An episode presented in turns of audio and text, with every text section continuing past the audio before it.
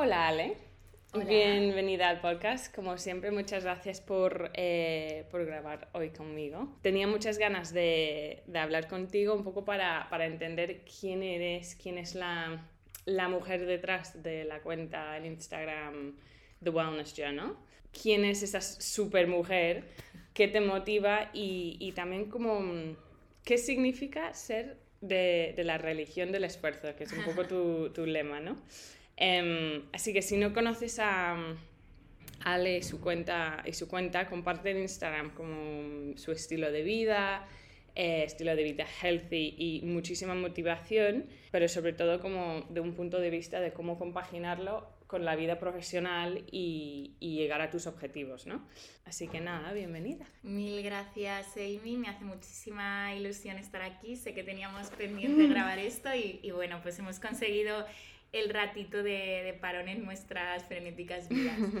Eh, bueno, ¿quién es Ale? Bueno, eh, yo soy Ale, tengo 30 años, eh, yo nací en Valladolid, pero llevo desde los 18 en Madrid. Y bueno, soy farmacéutica de, de formación, pero colgué la bata según salí de, según salí de la facultad y me puse la, la blazer, por así decirlo. Trabajo en Big Pharma en una multinacional británica y, y trabajo en el, en el mundo del cáncer. Es decir, nada que ver con lo que se ve en la cuenta, ni... Bueno, soy... pero sigue siendo como el mundo de la salud, que, sí. que luego tocaremos. Sí, hay una conexión ahí de por qué a mí me llama esto mm. y por qué me llaman las diferentes eh, formas de la salud, por así decirlo. Mm pero ni soy yogi, ni soy nutricionista, ni, ni, soy entrenadora personal. Es, es un hobby que, que, surgió un poco de manera natural mm. y, que, y que, bueno, que tiene su pequeña comunidad y que a mí me hace mucha ilusión compartir. ¿Cuándo empezaste la cuenta? Pues empecé justo antes de, del lockdown, eh, poco antes, finales de febrero o algo así. 2020, ¿no? Eh, sí, como 2020, hace tres años. 2020, jolín, es como hay, antes de Muy COVID, fuerte, post-COVID. Sí. Eh, justo antes, porque bueno, yo tenía mi cuenta personal, compartía alguna cosa, pero sentía como que necesitaba poner orden y tener una cuenta donde yo juntase a toda la gente que me inspirase mm. y ahí simplemente seguir esa gente y en mi cuenta personal a mis colegas. Mm. Surgió un poco por esto, empecé a compartir algunas cosas en la cuarentena teníamos más tiempo, hubo la fase de hornear, la fase de entrenar todos en directo, la fase, etcétera, y entonces fue creciendo un poco. Y el nombre viene eh, porque esas navidades mi, mi, hermana me regaló un, un diario de Moleskine mm. que se llama The Wellness Journal. Entonces yo tenía que poner un nombre a la cuenta y tenía el The Wellness Journal al lado y puse The Wellness Journal. No tiene más. O sea, no hay más. Pero es perfecto en realidad porque es un poco como tu, o por, yo lo, por lo que yo veo, es como tu journal, ¿no? Tu Wellness Journal. Hay Exacto. como en Instagram, en redes, como qué he hecho hoy o qué me está inspirando hoy o o que he aprendido un poquito y que quiero compartir con, con la comunidad. ¿no? Hmm. Sí, al final eh, lo orienté mucho desde el inicio a algo mío para mí. Luego mm. el, el, ver que, pues, oye, que a alguien les más que nada útil, mm. ¿sabes? Yo me meto en, en, Instagram muchas veces para buscar cosas útiles. Hacks, tips, mm. eh, inspiraciones, pero algo que realmente, oye, me ha servido, ¿no? Yeah. Y, y eso es lo que a mí más me llena cuando alguien me, me envía algo, gracias porque esto ha sido útil. O sea, mm. no hay nada mejor en la vida que sentirse útil. Sí, ¿no? Como has agregado, has aportado algo a la vida a alguien, que a mí me siempre que alguien me escribe me dice eso es como, oh, sí, que, que algo que yo hago, el comparto, que realmente ha ayudado a alguien. Es, es, bonito, pero también ves como que, ah, mira, que, que yo tengo algo que aportar. Sí, ¿no? sí, sí, sí. Pero ¿qué intentas un poco transmitir? Porque tienes como es mucha motivación, como, ¿qué es tu...? Esa como marca personal, ¿no? Sí, porque sí que es verdad que no es ni un Instagram de recetas, ni un mm. Instagram de tips para entrenar, ni nada de esto, es un poco todo, ¿no? Yo lo que intento transmitir es como si quieres puedes y puedes organizar tu vida de tal manera que hagas cosas que te hagan sentir mejor, mm. estar mejor físicamente y buscar sobre todo tu momento de paz contigo misma, mm. tu priorización de ti. Y que las excusas mmm, son bullshit. O sea, me refiero, no me creo ninguna. O sea, las excusas te las autoimpones tú. Otra cosa es impedimentos que quitar. Es muy diferente que una excusa. Entonces intento transmitir un poco esto, ¿no? Eh, mujer fuerte, que muchas veces no sé si lo soy, pero cuando me veo desde fuera digo, joder, pues sí. Y, y, que al final encajas tu vida, buscas tus momentos para ti y muchas veces también esos momentos para ti son lo que a veces pongo de This is Wellness Too y mm. es un vino con una amiga, eh, estar de cena con tu pareja o... Mm, Paseo o... O no hacer nada y echarte la siesta, ¿sabes? Un poco ese, ese compaginar todo. Sí, ¿Y mm, qué te ha enseñado o, aportado estos últimos tres años con la cuenta? Porque si empezaste un poquito como, pues yo quiero un espacio personal para mí, ¿te ha aportado? ¿Qué te ha aportado? Me ha aportado pues como tener algo eh, que me motivaba y me, me, hacía desarrollar otra serie de habilidades mm. y de skills que a lo mejor no son tan propias de mi área profesional y que suplían un poco inquietudes que yo podía tener de mm. un mundo más serio versus un mundo más, no menos serio, pero más divertido, más dinámico, etc. Eh, me ha aportado conocer a un montón de gente con la que comparto muchas cosas mm. que dices, jolín, luego tengo grandes amigas y también tengo grandes personas a raíz de, a raíz de esto. Eh, creo que también me ha aportado, bueno, inspiración mm. de toda la gente y un poco de estudio sociológico, ¿no? A mí cuando me llega algún mensaje, etcétera, tal, digo, jolín, ese golpe de realidad de lo que te pasa, de bajones o no bajones, o intentar encajar cosas, es normal, mm. nos pasa a muchos. Eh, esa parte como de sentir que hay una comunidad que nos ayudamos todos entre todos, mm. creo que es lo que más me, me llevo, la verdad. Qué bonito. Desarrollo de potencial, gente top y, y, bueno, esa parte de, de, ayudarnos. Es que para mí, tener, lo mismo que para tener una cuenta en Instagram me ha, me ha aportado muchísimo más que, que, al principio que era, ay, pues quiero compartir algo, quiero como motivar a mí misma, como lo, lo más para mí es, sí, como conocer a gente y esa parte de comunidad que creo que que yo no lo esperaba, pero lo vas construyendo, está muy guay. Y se nota como que tú tienes mucha gente como que te sigue con, como que todos los días. ¿Qué estás haciendo? Sí. no, no, tengo, no tengo mucho, eh, muchos followers, pero creo que tengo mucho engagement de esos followers. ¿no? tengo ni idea porque no lo he mirado, no tengo típica aplicación de mirarlo y tal. Pero, jolín, además estas últimas semanas que han sido un poco más duras para mí, el el, oye, como la gente me mandaba sus ánimos mm. o tal o cual, pues era como, oye, mm. no sé, no era por querer ser el centro de atención, sino estoy a alguien que de alguna manera le acompaña en su día y le inspira, ¿no? Sí. es guay. Que, mm, bueno, lo has mencionado un poquito ahí, que hay que reconocer que hoy no estamos grabando en mi casa, estamos en casa de, de Ale, en su sofá, em, porque, porque estás recuperando de, de una operación. Em, así que en estas últimas semanas hemos visto como otro lado quizás, o un lado que no compartías tanto, eh, el lado como de estar en casa, la vida un poco más despacio, eh, temas como la nutrición como medicina adicional o aprovechar para aprender.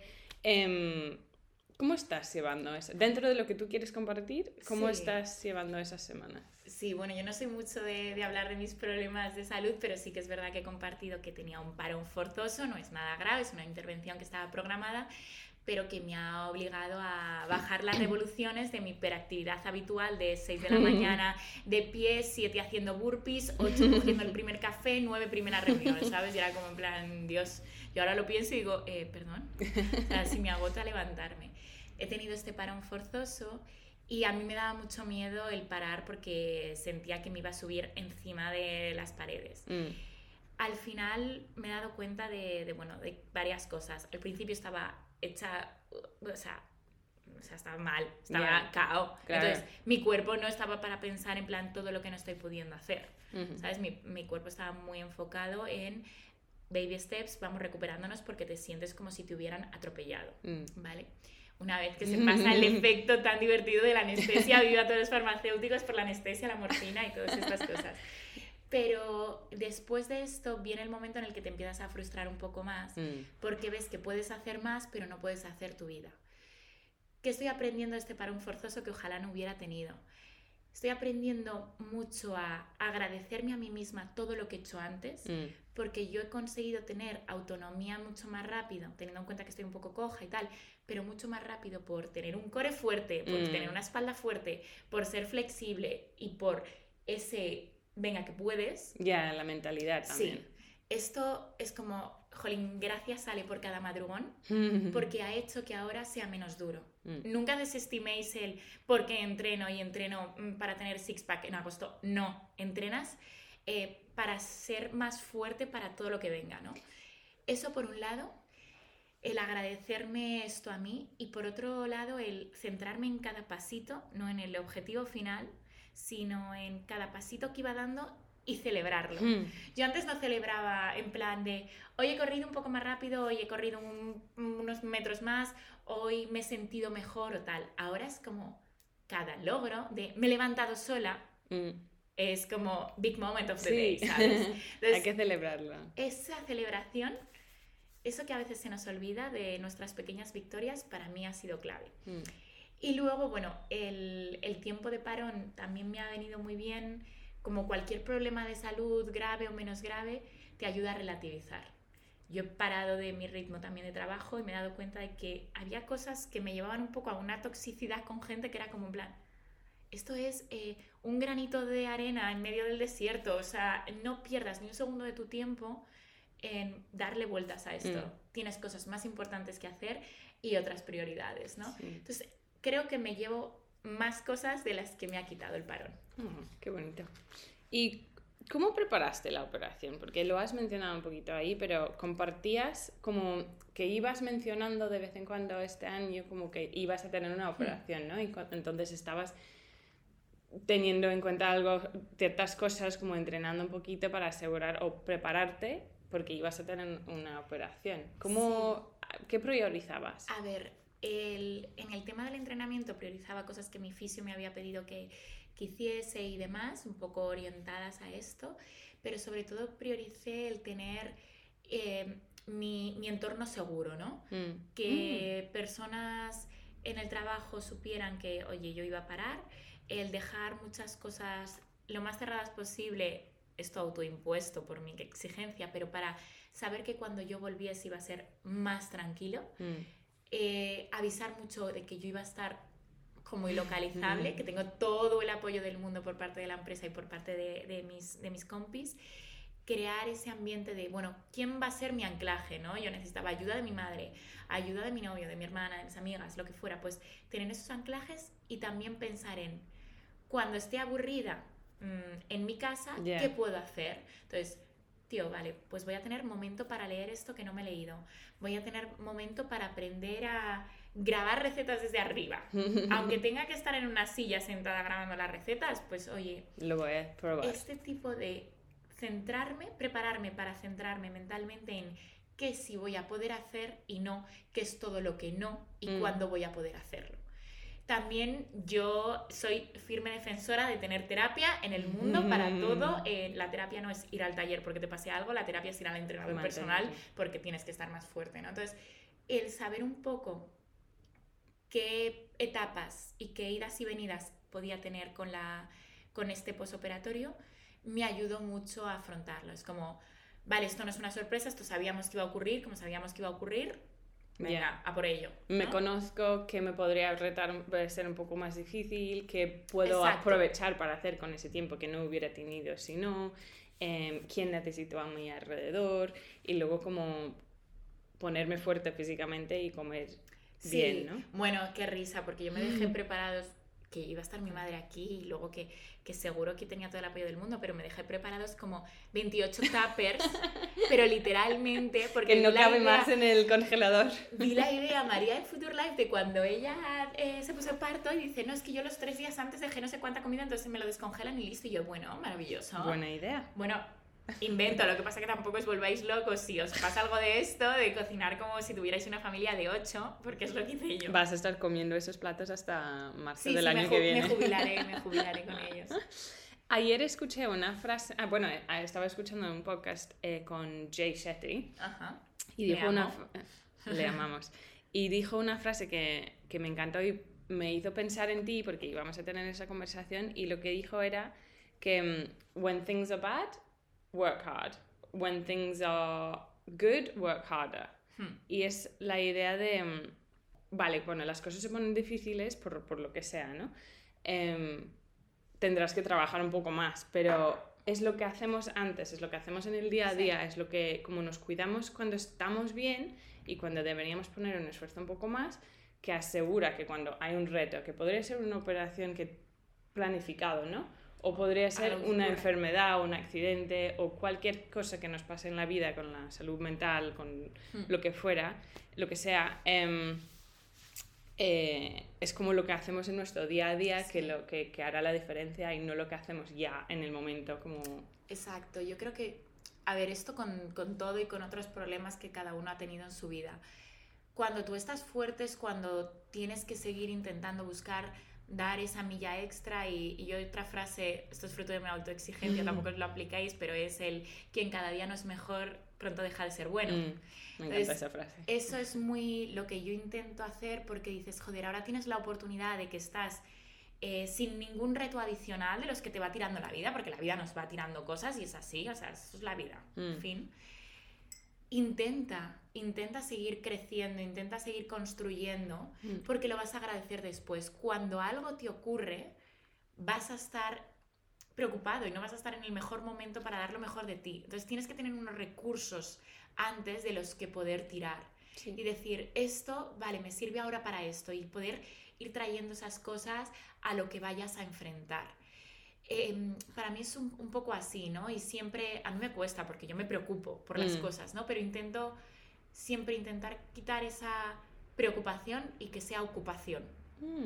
Y cuando tú estás pasando un bache, el que sea, tienes que decir al turrón. O Mm. sea, no nos preocupamos por easy, easy, easy y cómo me ocupo. O sea, practicidad. Porque mi tendencia natural es preocuparme. Entonces es como, no, stop. Tengo que ser práctica. Sí, ocúpate. Si volvemos un poco atrás en el tiempo, Ujú. cuéntanos tu wellness journey. Siempre el deporte, el bienestar, salud, farmacia, ¿siempre ha formado parte de tu vida o era un cambio como... Mm, A ver, no es ningún cambio radical, yo creo que en mi caso es una evolución muy natural de, bueno, los principios un poco de mi familia, que si bien no es deportista, pues tengo una madre médico que le encanta también el tema de la salud, etcétera. Eh, yo de pequeña pues ballet, tal, no sé qué, un poco toda esa parte y una parte muy inculcada también de mi familia de la parte wellness más de spa, balneario, tratamiento y todo esto, que me acompaña y me encanta. Y poco a poco eh, yo fui dándome cuenta también en la universidad, bueno, yo tengo un interés muy fuerte por la salud, Mm, pero no desde el punto de vista clínico, por eso decidí estudiar farmacia y no medicina u, u otra carrera relacionada. Siempre me fue llamando mucho temas como la nutrición y temas como la parte de la bioquímica o la fisiología, cómo te impacta en, en tu día a día, más allá de los fármacos y la enfermedad que me Sí. apasiona, pero es esta otra vía, ¿no? Entonces fue un poco, empecé a tener más interés por la parte del deporte, a desarrollarme más en ese sentido, ver que me hacía sentir muy bien, mm, pero no solo físicamente, sino mentalmente de demostrarte de que eres capaz. mm. Y poco a poco pues me fui metiendo en una rueda en la cual para mí era un pilar muy importante y se acabó convirtiendo como en algo higiénico, ¿no? En Yeah. plan de necesito entrenar como lavarme los dientes. Y luego ha ido evolucionando más a otras partes como más holísticas de salud mental, etc. Entonces, en mi caso no es que yo fuera una persona que comiese mal y empezase a comer bien. Ya. No me movía nada y ahora corro maratones. No, es más eh, moderado todo, esta transición. Sí, como una evolución a, a donde estás hoy, ¿no? Sí, es algo muy orgánico, ¿no? Mm. Y que ya, que ya venía en mí, yo creo que desde, desde niña. Eso me pasó un poquito a mí también, como, a ver, yo de pequeña, no, o de más joven, digamos, yo creo que menos de 22 años no, no- no me enteraba de nada, ¿no? Pero con los, em, cuando empecé a trabajar y como cuando empecé a hacer un poquito más deporte y correr más, ir al gimnasio, como que iba, era una evolución, no era de un día a otro que de repente, mm, wellness, ¿no? Sí. Era como, pues poquito a poco, ah, voy a, voy a coger este libro en lugar de este, Mm. a ver qué aprendo. O voy a, no sé, como que descubres un podcast, o Sí. como, ay, pues me ha gustado salir a correr hoy. Y como que de repente, años después, tienes 30 años o 32 años y mm, has construido todos esos hábitos eh, que hace que el bienestar, wellness, todo eso como que es una parte, bueno, una parte higiénico, una parte mm, fundamental de tu, tu vida. A ver, yo creo que el motor principal de todas estas cosas, sea con este camino, sea con otra cosa que te llame a ti, es la curiosidad. Yo soy curiosa por naturaleza, ¿no? y soy típica persona que me llama algo y lo investigo, lo leo, lo estudio, ¿no? Soy muy de estudiar. Entonces, al final esa curiosidad me llevaba a que yo empecé a practicar yoga hace un montón de años y no me quedaba en plan voy a clase y voy bien, sino en plan, bueno, ¿y qué hay detrás de esto? ¿Y esto por mm. qué tal? Entonces, al final esa curiosidad ha sido el motor de que al final yo vaya acaparando más conocimientos, que no soy experta en nada, eh, sí que es verdad que de nutrición por formación, pues algo más, pero no, no tampoco algo como súper top en ello, pero sí que vas como mordisqueando y quedándote con lo tuyo, ¿no? Por ese motor de curiosidad que yo creo que a mí la gente que no tiene curiosidad no, lo no, me, no me inspira confianza. Es como la gente que bebe café descafeinado. No entiendo yo muy bien su No, mm, no entiendo a esta gente. Entonces, tienes un trabajo, trabajas en farmacia, hemos hablado, y tienes un trabajo como importante, con responsabilidad, horas largas. Hmm. ¿Mantienes un equilibrio entre la vida personal y profesional?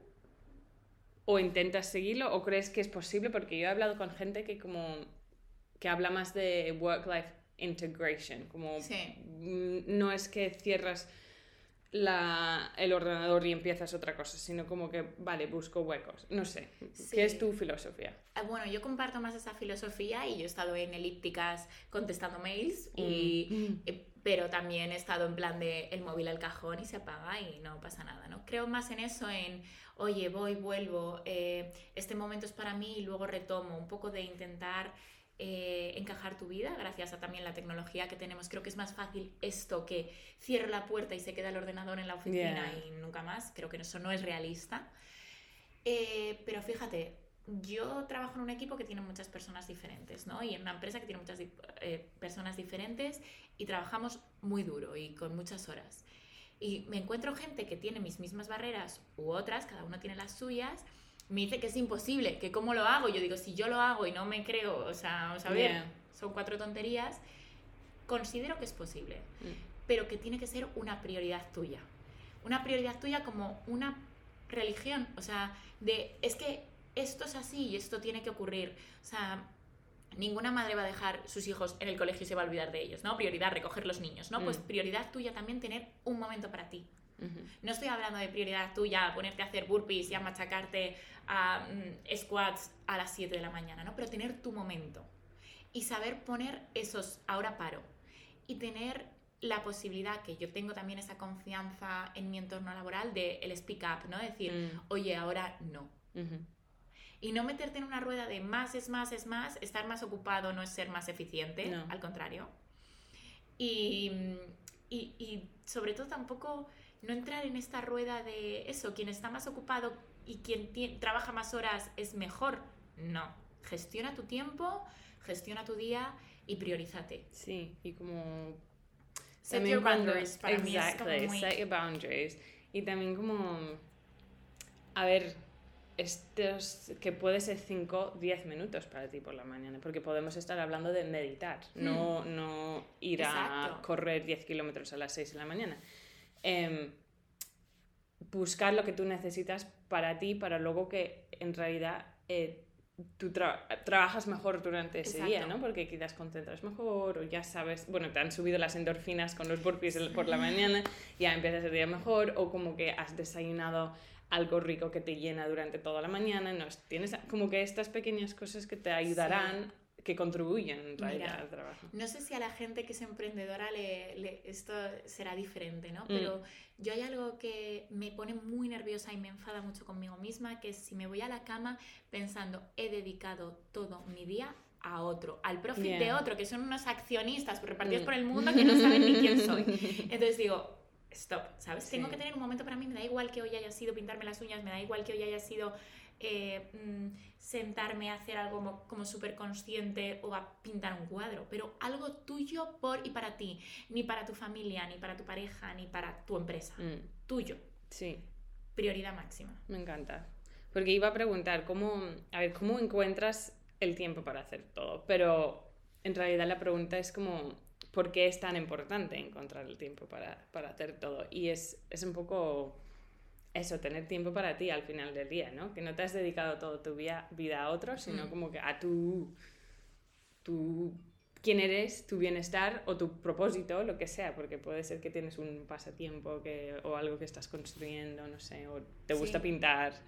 Exacto para mí también, a ver, soy una friki de la organización, ¿no? Entonces esto lo tienes, lo tienes que hacer, porque si no te organizas, eh, shit happens. Mm. Y entreno por la mañana porque shit happens todos los días, estás trabajando y de repente se te cruza algo que dices, y otro día que no voy. Entonces, esto a mí me ayuda mucho también a mi, mi día a enfocarlo como, yo ya he tenido mi momento, ahora todo lo que venga, soy capaz. También es como el el, el, mito este de si haces la cama durante ah, por la mañana y has hecho algo como difícil y entonces ya estás preparado. Pues esto igual, ¿no? En plan, a mí me prepara la mente para decir, puedo enfrentar lo que sea. Me estoy leyendo ahora el club de las 5 de la mañana y estoy Quiero leer este libro, lo tengo, lo, tengo fichado. Pero sí, o sea, tienes que organizarte, tienes que priorizar, tienes que encajar las cosas, tienes que saber decir que no a cosas. Mm el mayor riesgo es una vez que entras en una dinámica en el que ves que encajan cosas y que tienes un poco la dinámica mm, controlada, pues que intentes meter más cosas de las que caben y no duermas mucho, que me ha pasado, o que nunca sea suficiente. Y eso también hay que saber frenarlo. Sí, ahora entraremos un poquito en eso, pero ¿tienes, ¿tienes que hacer sacrificios o ¿O podemos decir que hay más equilibrio entre las copas de vino y las copas de kombucha de lo que quizás vemos en The Wellness Journal? Hay más equilibrio porque tampoco es como, yo digo, a ver, es como cuando critican a las influencers que no comparten sus ratos tristes y dicen, es que tú para qué te metes en esa cuenta. Mm. También quieres ver gente real, sí, pero buscas una inspiración. Entonces, a lo mejor eh, un vídeo mío cerrando Gunila, pues no aporta a nadie en The Wellness Journal, ¿sabes? Porque no están buscando eso. Mm. Eh, igual sí que están buscando la realidad de tengo una resaca que me muero, pero aún así me he ido a dar un paseo, mm. ¿vale? Hay más equilibrio del que parece. No hago sacrificios porque todo lo que hago lo hago por mi bienestar. Mm. Entonces siempre es como pensar entre A o B con qué voy a estar mejor mm. mañana, ¿no? Entonces, no lo enfoco mucho con sacrificios porque yo si me quiero tomar un vino me lo tomo, si me quiero tomar una cerveza me la tomo. ¿Qué pasa? Pues que me sienta mal el gluten, pues ahora me la pido sin gluten, fin. Mm. Y que a lo mejor eh, sé que em, si me tomo 28 copas de vino eh, seguidas, pues voy a tener una resaca horrible y entonces a lo mejor me tomo una, un vaso de agua y voy regulando esa resaca, ¿no?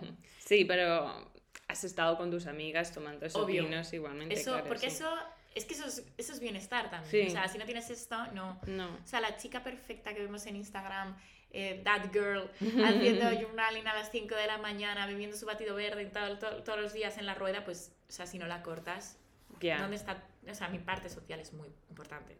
Si no la tienes, no, no se sostiene nada más. No, y también luego como has hablado de cómo te preparaste para, para, recuperar de la operación, tener a tu gente cerca, ¿no? Claro. Como tener, haber cuidado esas relaciones y estos amistades, bueno, tanto familia, pareja como... Es bienestar psicológico. Totalmente.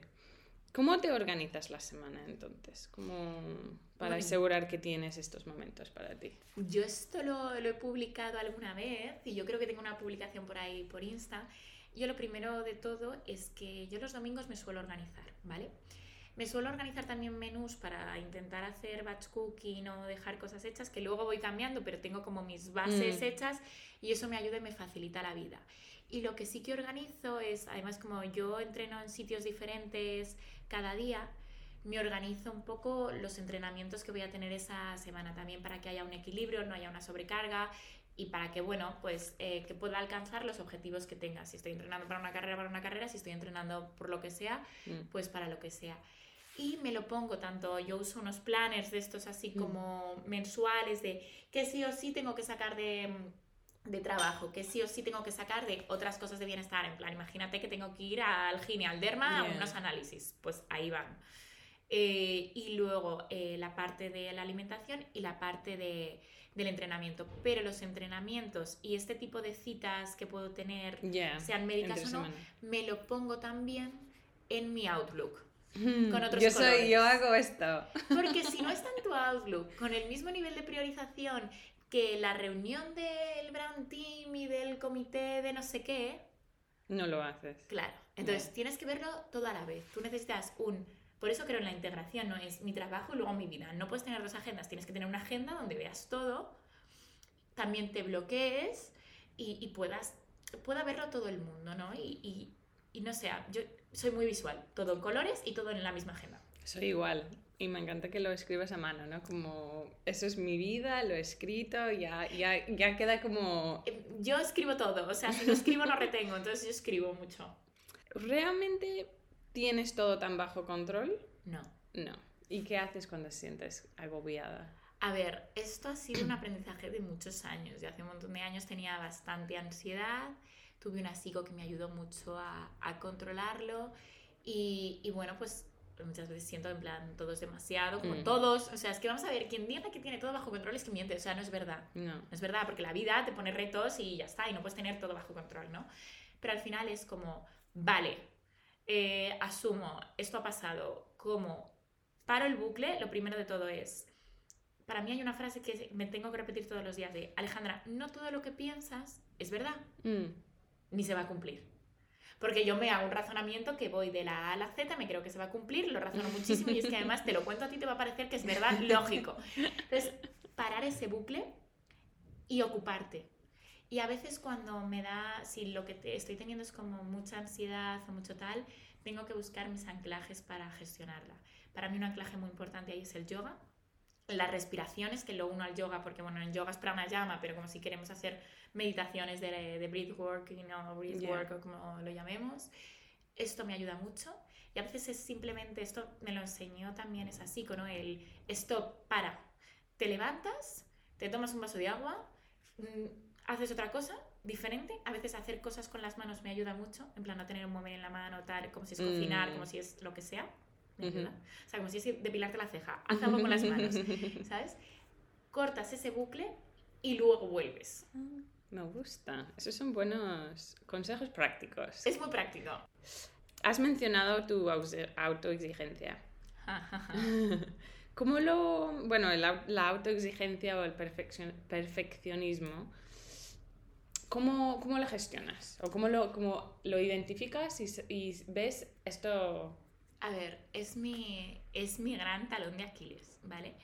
Es mi gran talón de Aquiles porque es algo que por muchas veces que he trabajado y que trabajo eh, siempre tanto en terapia o como con coach o mis jefas o tal, es algo de lo que no te quieres nunca deshacer del todo. Primero, mm. porque te da seguridad Segundo, porque también me ha llevado donde me ha llevado. O sea, yo no puedo decir el perfeccionismo es malísimo, la autoexigencia es malísima. No, señores, yo tengo la edad que tengo y estoy donde estoy porque... Mm, me autoexijo. Claro, me autoexijo, ¿no?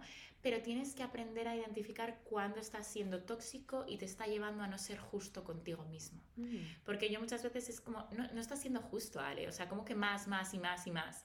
A mí mi novio me para mucho con eso, en plan de, Ale, no, stop. Está bien tener un equilibrio en la vida, ¿no? Como alguien que te pone perspectiva. Sí, también aprender a hacer cosas imperfectas. Esto en el trabajo a mm. veces lo, he aprendido más y lo practico más, de ah. se envía así y así se envía. Ya. Y ya está.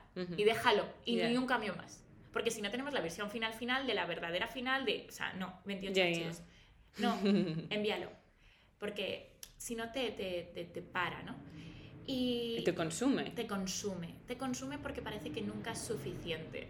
Entonces, es intentar ponerte el contrapunto de estás siendo justa contigo.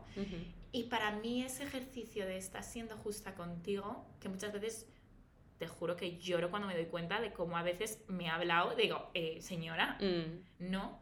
El ejercicio este de cómo has hablado, cómo te has hablado a ti, visualízalo con una foto tuya de pequeña. Okay. Y intenta decírselo a esa niña. Oh. Y es que me muero, me he hecho llorar, ¿sabes? En plan de, no, por favor, pobre niña, angélico mío. Entonces, eh, esto para mí mm, me intenta ayudar con el perfeccionismo, pero es mi gran talón de Aquiles, me ha causado muchos problemas como a todo aquel que lo tiene y también me ha dado grandes logros. Mm. Esa es la relación tóxica que yo creo que todos los que tenemos este nivel de autoexigencia pues nos, nos cuesta, ¿no? Mm. Y, y es intentar identificarlo y pararte y decir, ¿es justo o no es justo? Eso me, me encanta, el si soy, si lo que estoy diciendo es justo. También hay la típica frase de que habla contigo mismo como hablarías a una, a una amiga. Como para, ¿tú dirías esto a tu amiga o tu hermana o tu madre? No. Entonces como... ref- como reformul, reformulea, Reformularlo. o, o pienses si realmente estás siendo justa y como da, sí, tener un poco más de perspectiva en, en- en cómo te estás tratando. Mm. Em, también has hablado un poquito de- del síndrome del impostor, que em, en mi experiencia es algo que em, yo creo que suf- sufre la gente o su- sufrimos más de lo que hablamos o se ha hablado Sí. en el pasado, ¿no? A ver, yo creo que... A ver, ¿qué es para empezar? Como el Sí. síndrome del impostor es como esa sensación que, por ejemplo, en el contexto del trabajo, Sí. como mm, he llegado aquí por suerte, o he llegado aquí por porque no tenían a nadie más y tenían que haberme elegido, o he tenido, no sé, que me han dado ese proyecto porque... Esta sensación de que te viene grande y a ver cuándo se dan cuenta de que te viene grande. Eso, sí. Y, y bueno, yo creo que esto eh, lo ha sufrido todo el mundo más o menos en su vida. Creo que en las mujeres podría ser un poco más prevalente que en los hombres, porque yo al menos con mis amigas cuando lo hablo es como a todas nos ha pasado Mm. y nos entran ataques de risa, en plan cuando otra te lo cuenta de cómo se ve ella y dices, a ver Gordi, no.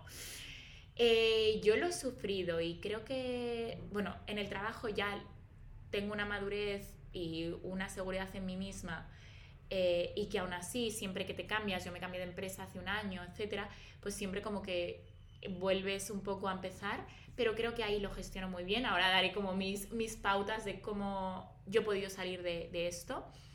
Y, y luego eh, siempre vas a tener un punto en el que te viene el síndrome del impostor. A mí me, Mm. viene, me venía el síndrome del impostor con el running. En plan, Mm. yo no soy un corredor porque no, la gente corre a 4.15 y maratones enteras. Eh, señora, no.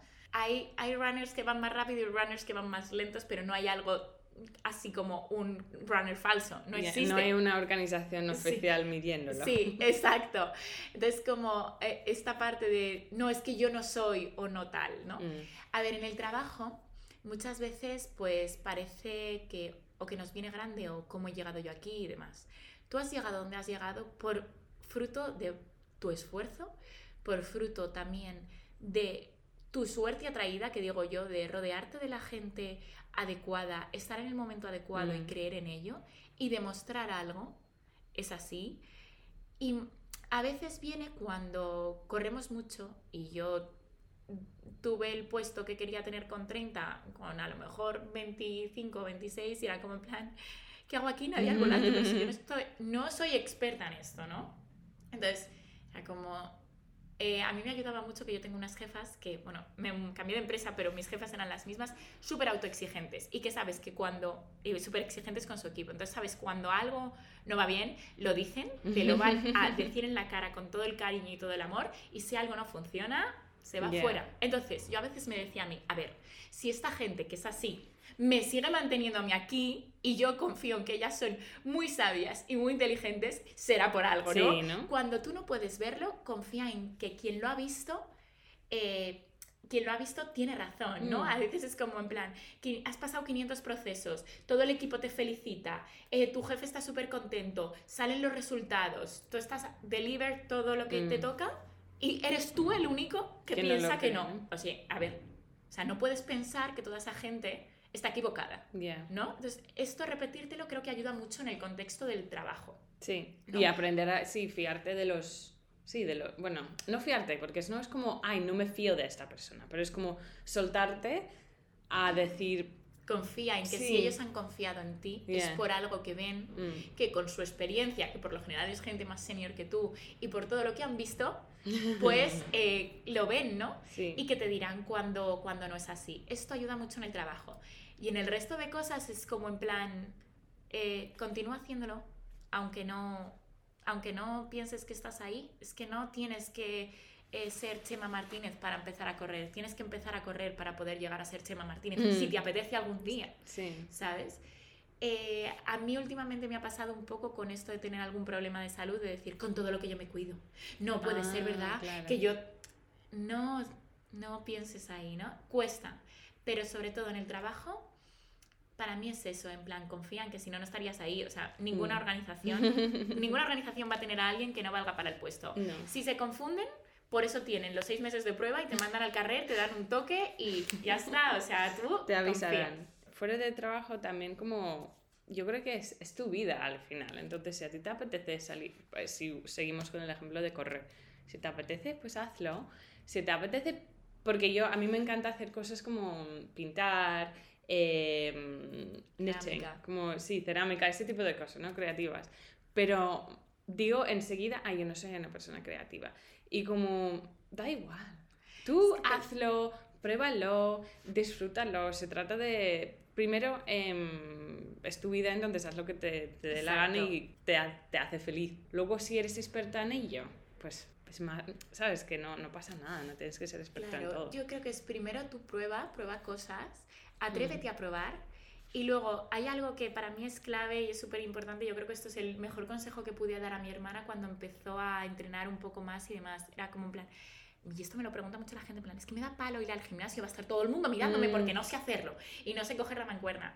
Eh, En realidad, la, La gente, está pensando en ellos mismos. Sí, la gente tiene cosas más importantes. O sea, no te vas a encontrar nadie Madrid-Río, Madrid-Río para arriba, para abajo, pensando, este va a 4.15, este a 6.30, mirándote el brazalete para ver cuánto va tu Strava. No, señores, la gente está metida en su mundo. Sí. ¿Vas tú al gimnasio pensando eh, qué está haciendo el de al lado? Mm. Si alguien te está mirando, el problema es suyo, o quiere ligar contigo, que también ocurre, o eh, está descentrado él. Entonces, no, o sea, Yeah.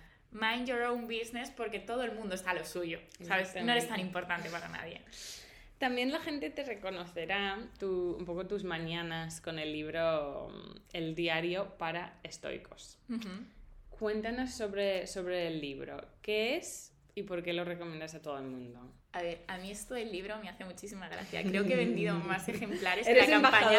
embajador, de la O marca sea, del este señor, el, el Ryan Holiday, me debe muchísimo dinero porque su estrategia de marketing soy yo.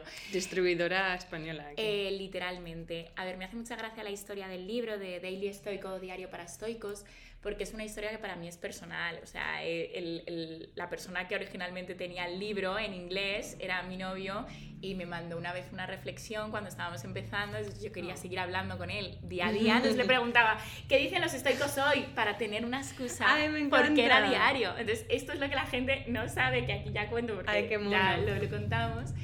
Eso es Eh, el lado detrás, del otro lado detrás. Claro, o sea, la gente piensa no- en plan, Dios, qué crack, ahora le da por el estoicismo. No, señores, era para poder Me eh, gustaba seguir hablar esa con mi novio. conversación, ¿no? Y entonces él, como a mí me encantaba, eh, me lo regaló eh, una Navidad, lo encontró en castellano y me lo regaló. Yo se lo regalaba a mucha gente también, Mm. ¿vale? Y luego se lo ha comprado mucha gente. Eh, ¿Cuál es la relación con este libro? Para mí tiene como dos vertientes. Uno, la propia filosofía estoica. A mí me encanta la filosofía. Eh, mm, unpopular comment, Mm. lo sé, pero me encantó estudiarla en el colegio y me encantaba reflexionar sobre ello. Aquí tengo la definición, ¿eh?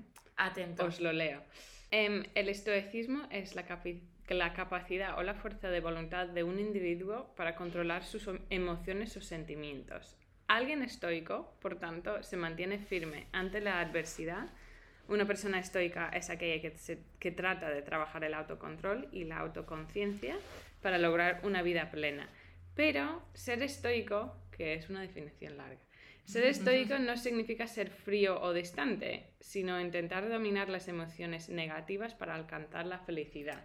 Exacto. Entonces es un poco esa, Sí. ese control, pero para ser una persona un poco para ser una persona más feliz. ¿no? Exacto. A mí lo que me llama de esto es que yo soy muy consciente de cuáles son mis puntos flacos, ¿vale?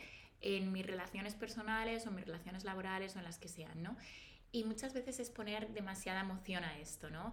Y ir demasiado rápido y no pararme a pensar en plan de le estás poniendo emoción o le estás poniendo razón.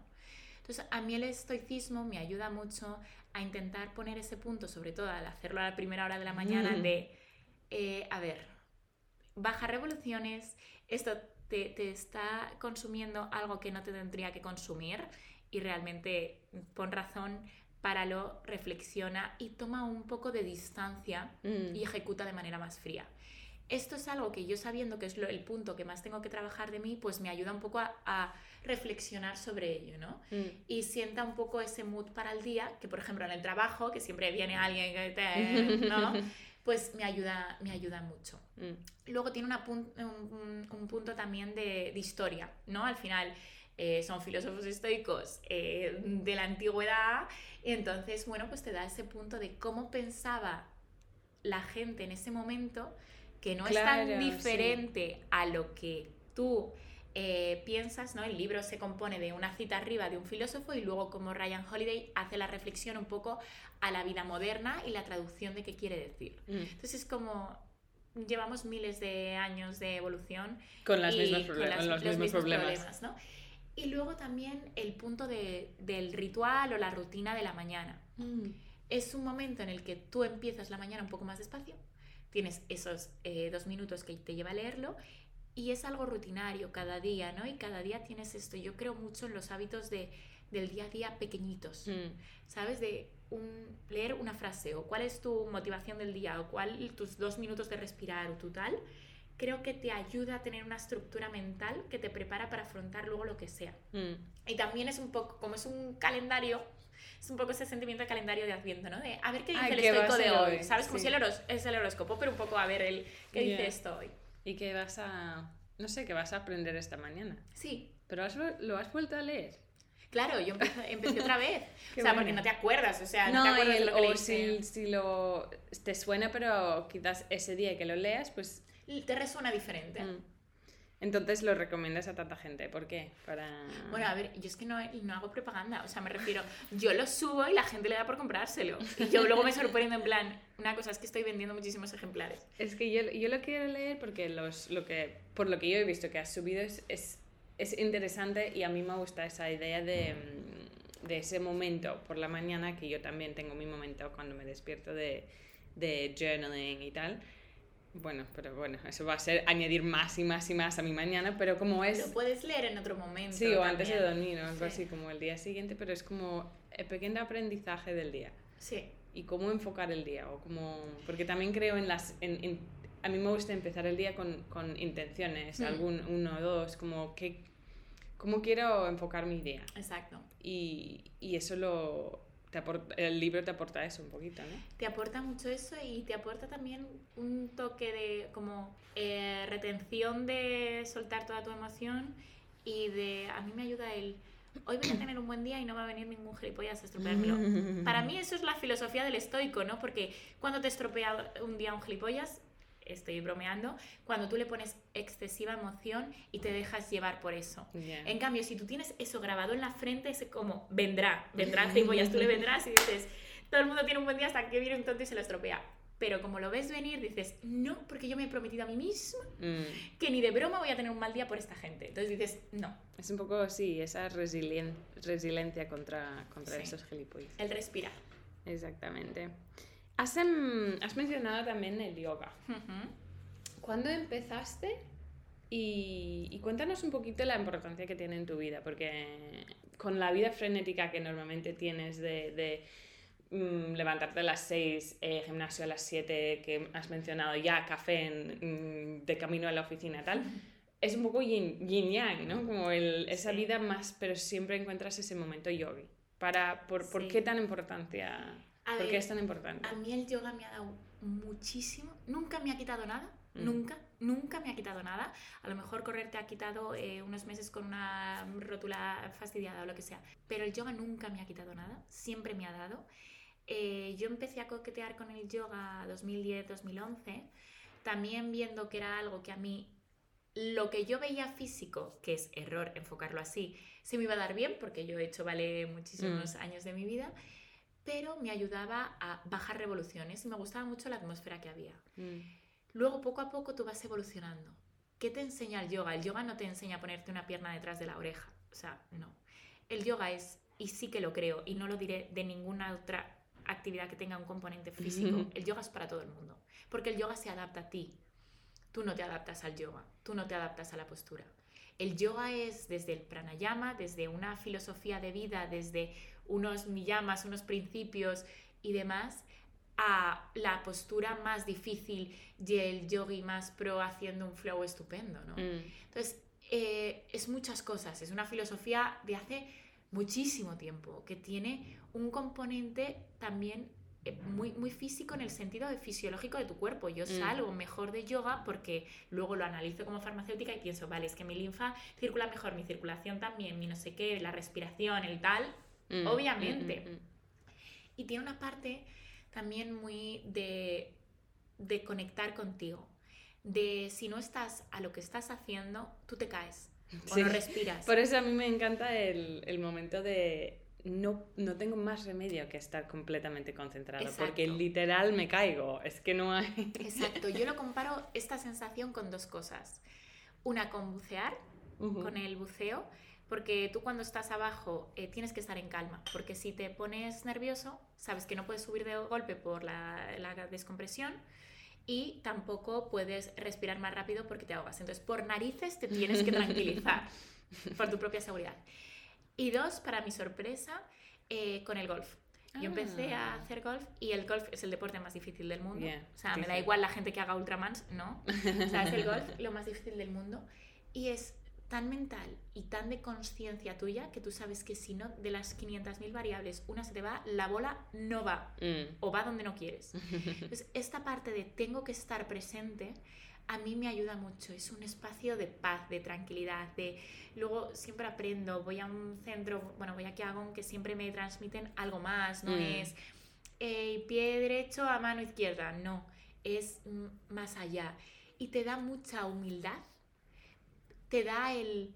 Corriendo te frustras el día que no has corrido tanto, o yo es que sí Mm. soy capaz. En el yoga consigo esa parte de no todos los días tienes que llegar a tus pies, no todos los días te va a salir la postura invertida que tú quieras, no te va a salir todos los días los equilibrios, hay días que te vas a ir, días que no, y es eh, abrazar eso Mm. y abrazarte a ti, y creo que es un regalo para el cuerpo y para la mente, vamos, brutal. Y yo si pudiera, ya lo sabe todo el mundo, pararía, me iría a hacer el yoga teacher training, Ahí en Nepal.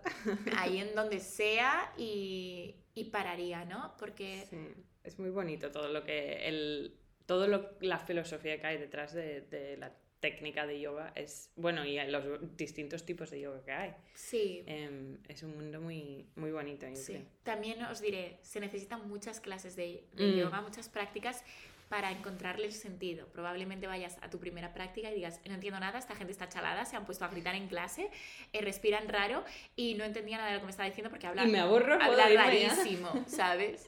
Habla rarísimo la profesora y porque todo el mundo está descalzo y no me quiero quitar los calcetines que tengo Y frío, todo el mundo favor, sabe ¿no? que es esa palabra y que están de repente haciendo esa postura y yo no me he enterado que era la postura de antes. Tienes que darte tiempo a ti mismo para interiorizarlo Mm. y saber que es un camino largo, que luego te va a aportar mucho, que tú construyes tu camino y, y que, bueno, esa frase de no, el yoga no es llegarse a, los, a, a tocarse los pies, eh, los dedos de los pies, es lo que aprendes en el camino, Mm. bajando, ¿no? Y creo que es muy importante el cómo el llegar hasta ahí se construye en una secuencia. Nadie Mm. llegas a, si intentas entrar en una postura directamente, no va a salir, te vas a caer. Pues esto para toda la vida. Sí. Si tú eh, quieres correr 20 kilómetros mañana, señora, no. Primero usted tiene que correr un minuto correr, un minuto andar y Mm. luego llegarás. Y Entonces, esto creo que me lo da. Qué bonito.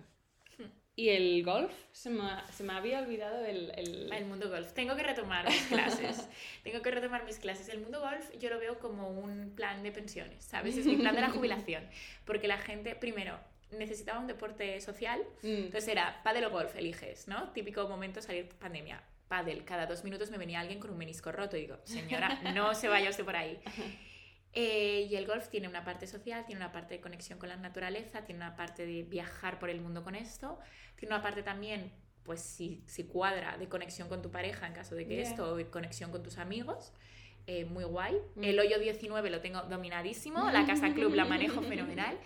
Y luego esta parte muy de concentración, de gestión de frustración, es un juego mental. Yeah. Eh, pero es que a lo mejor puedes estar un día, yo, eh, o sea, mm, cero, o sea, he ido a mis clases de golf y tengo que retomar y demás, pero puedes estar un día como que te sale todo al día siguiente, ¿no? O te salen cinco bolas que dices, bueno, bueno, bueno, Neil, Soy experta. Eh, o sea, Tiger Boots, prepárate. y la siguiente, eh, a lo mejor ni la levantas, ¿sabes? O días que no te encuentras, no te hallas, no...